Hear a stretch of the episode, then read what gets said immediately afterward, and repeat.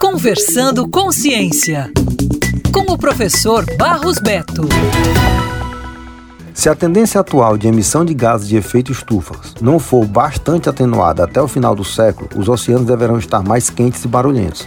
A previsão é do grupo de bioacústica da Universidade de Newfoundland e Labrador, no Canadá. Os pesquisadores calcularam o efeito que o aumento da temperatura previsto deve provocar na velocidade de propagação do som na água, levando em consideração as diferenças de salinidade e profundidade dos mares ao redor do mundo.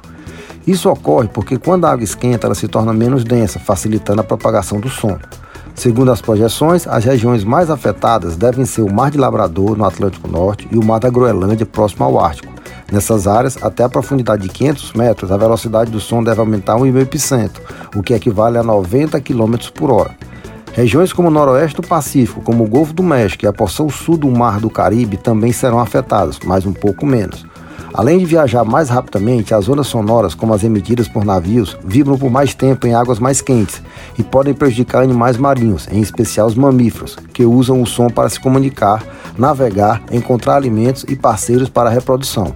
Este é mais um dos impactos que as mudanças climáticas podem provocar na natureza, reforçando cada vez mais a necessidade de preservarmos o meio ambiente em seus mais diversos biomas. Isso é ciência, isso é pesquisa, valorize sempre.